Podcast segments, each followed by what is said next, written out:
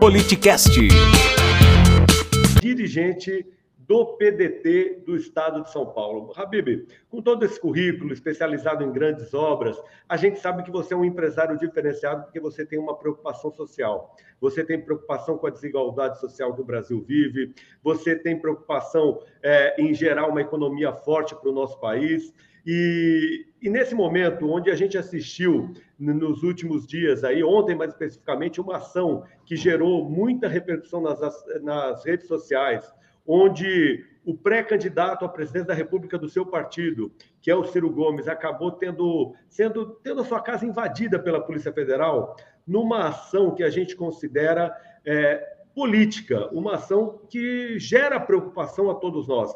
A mim, inclusive, ontem é, eu fiz pessoalmente aqui no canal um, um repúdio a como as coisas foram conduzidas, porque a gente sabe que, do ponto de vista jurídico, não existe medida cautelar nove ou dez anos depois, né? Cautelar é quando alguém está uh, uh, na iminência de ter provas, tem provas guardadas ali, não nove anos depois. Então, foi feita uma cena que parece ter constrangido, inclusive, os policiais federais que tiveram que cumprir uh, com essa tarefa. E do ponto de vista político, ontem eu ainda conversei com o deputado Mário Heringer, que é do seu partido de Minas Gerais, onde, onde nós falamos que nos lembrou a Daniel Ortega, o ditador. Quer dizer, quem nos lembrou Daniel Ortega foi Bolsonaro, né?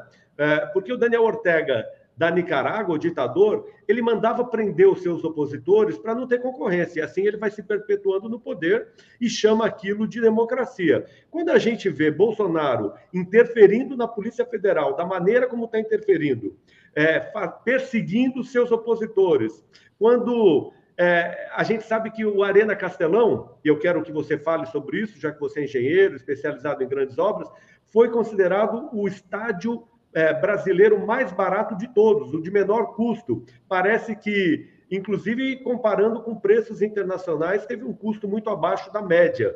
E aí a gente vê uma ação da Polícia Federal em cima do presidenciável Ciro Gomes, que sequer tinha cargo público naquele momento. Então, não faz sentido. E, além disso, Habib, para finalizar minha, minha fala, a gente está aqui para te ouvir, a gente, a gente verificou que, por exemplo, o Ciro Gomes foi citado na delação premiada é, uma única vez, onde o delator diz o seguinte: o Ciro Gomes nos falou que é, para que a gente não se preocupasse, porque no Ceará ganha quem oferece o menor preço. Ou seja, me parece que não há nada para ter esse, essa, essa perseguição e essa preocupação que fica pela interferência na Polícia Federal por parte do governo é, é, Bolsonaro, e a gente vê o desmonte das instituições democráticas ou, ou, a interferência numa, na Polícia Federal, que tem que ser um órgão de Estado e não um órgão de governo. Esse aparelhamento, como é que você vê toda essa situação, Habib? Bom, Marcelo, vamos, vamos começar então bater nosso papo aqui. É, cara, é um momento louco que a gente vive, né? Então, só antes de, de dizer o que eu acho específico disso, vamos fazer um monte de pontuação porque está numa época que a gente tem que falar o óbvio das coisas. Então, primeiro de tudo, todo mundo que é pessoa pública ou ser um homem público há tanto tempo está sujeito a ser investigado. E, gente, tem suspeita, beleza, vai lá e investiga. Eu até acho que toda pessoa pública tinha que passar aí sistematicamente, análise de contas e tal. Perfeito. Tem, tem dúvida, está acontecendo alguma coisa? Investiga. Ninguém pode ficar bravo por ser investigado. É, essa é a primeira coisa. Então, assim, vamos pontuar do começo. Se investigue, tem dúvida, se investigue. Dito isso, e agora falando especificamente é, dessa operação com o Ciro, o Castelão é o único estádio que tinha uma previsão de orçamento inicial e foi executado por menos do que o previsto. Então, você tinha aqui a Arena Corinthians, que previa 650 milhões, terminou por quase um bilhão. Lá no Castelão, você tinha o estádio previsto de 650 milhões de reais foi feito por 550 milhões, 100 milhões a menos, 15% a menos do que o previsto. Então, isso é uma, é uma, outra coisa que é importante pontuar. É o único estádio dos que foram feitos para a Copa em que a previsão era de gastar um tanto se gastou menos e não mais. É, aí a gente passa por algumas outras coisas. Naquele momento, o Ciro estava, inclusive, afastado da política. O Ciro só voltou é, para atuação política em 2016, quando teve toda a questão Dilma, impeachment, golpe, etc, etc. que ele acabou voltando para a cena pública. Em 2014, ele estava lá recebendo salário como presidente de uma empresa de ferrovia de logística. Então, se não estava nem na vida pública naquele momento. Então, assim, junta tudo isso é, para pontuar como é que eram as coisas. Então, se investigue, se o Ciro for culpado, que seja preso. É, a gente não está aqui para defender quem faz coisa errada. Agora, dito tudo isso, vamos para o caso específico. Marcelo, o, o caso aconteceu há 8, 9, 10 anos atrás. Então, como você falou, é uma medida cautelar, se invadir uma casa sem falar com ninguém, sem ninguém depor, para evitar que se destruíssem provas. Que e, sem que tenha, e que, sem que tenha algum inquérito aberto, né, Rabib? Não tem sequer. Sem, sem que tenha inquérito, porque assim, eu, eu entendo um trâmite normal da coisa. Pô, estamos investigando, puta, chama um cara, esse cara tem um celular, a gente precisa ir agora pegar o celular para o celular não ser destruído. Perfeito. Alguém imagina que o celular que o Ciro usa hoje é o mesmo celular que ele usava 10 anos atrás? Alguém imagina que o computador do Ciro é o mesmo? Não é. Óbvio que não é. E foram lá e pegaram o celular, e pegaram o computador, tiraram foto do diário pessoal da mulher do Ciro.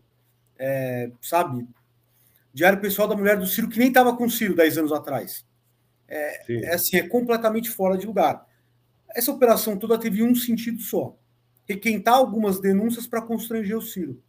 Porque o Ciro tem sido o único candidato à presidência a meter a boca no governo, a denunciar. Denunciar roubo no Banco do Brasil, denunciar roubo na Petrobras. É, o Ciro tem feito sistematicamente, para quem acompanha a política, Marcelo, você vai toda semana no Twitter do Ciro ele está divulgando um vídeo de 5, 6, 7 minutos, uma proposta para o Brasil, alguma denúncia, e no geral ele está batendo no governo. E apesar dos pesares, hoje teve pesquisa de novo, e o Ciro está ali empatado em terceiro lugar, então tem o Lula na frente, aí vem o Bolsonaro, aí tem o Moro empatado com o Ciro, no que me parece um absurdo, uma forçação de barra. Mas ok, está empatado na pesquisa, não vou, não vou ser maluco de discutir pesquisa, não me importa a pesquisa. É, mas Moro, Lula e Bolsonaro têm feito um debate de pessoas, de ego. Quem tem batido nas atitudes do governo é o Ciro. Então, eu tenho a impressão que essa é uma operação que serviu só para constranger. Só para falar, ó, oh, Ciro está falando que eu roubo lá no Banco do Brasil, está falando que eu roubo na Petrobras, falando que eu roubava gasolina no gabinete, mas ladrão é ele que teve a operação da Polícia Federal. A operação sem sentido, o juiz que assinou a autorização para a operação é um juiz declaradamente bolsonarista, daqueles mais fanáticos e lunáticos. É assim, todo o comboio da história cheira a perseguição. Aí é o que você falou, a história do Ortega. Se eu destruir todos os meus adversários, é provável que eu vença a eleição e possa até chamar de democracia. Só que não é democracia, isso é, é um sintoma de como as coisas estão falhas. É um sintoma desse tempo do Brasil, desse tempo maluco que a gente está vivendo, em que são feitas operações de Polícia Federal para constranger adversário, é, sem nada de novo, sem caso nenhum. Sem... Você falou, tem um delator que disse que ouviu do Ciro, que o delator disse que ouviu da pessoa com quem conversava, que o Ciro disse que era para ficar calmo, que lá no Ceará ganhava quem oferecia o menor preço. E eles iam oferecer o menor preço. É, não tem nem pé nem cabeça, cara. É, é, é sinal de uma democracia que está doente, de um governo autoritário, que sonha em ser autoritário. O Bolsonaro não deu golpe porque não consegue, porque não sabe organizar. Mas vontade já cansou de demonstrar que tem. Perfeito. Eu, eu considero até que, que se deixou passar o momento para promover o impeachment porque o que a gente está assistindo no Brasil, esse, é, esse ataque à imprensa, interferência na Polícia Federal, desmoralização das instituições democráticas, é muito preocupante e é o caminho para a construção deste governo autoritário que você acabou de citar. Você acompanha ao vivo pelo YouTube ou pelo Twitch. Siga nosso Instagram e saiba na frente quem irá participar da conversa. Politicast_br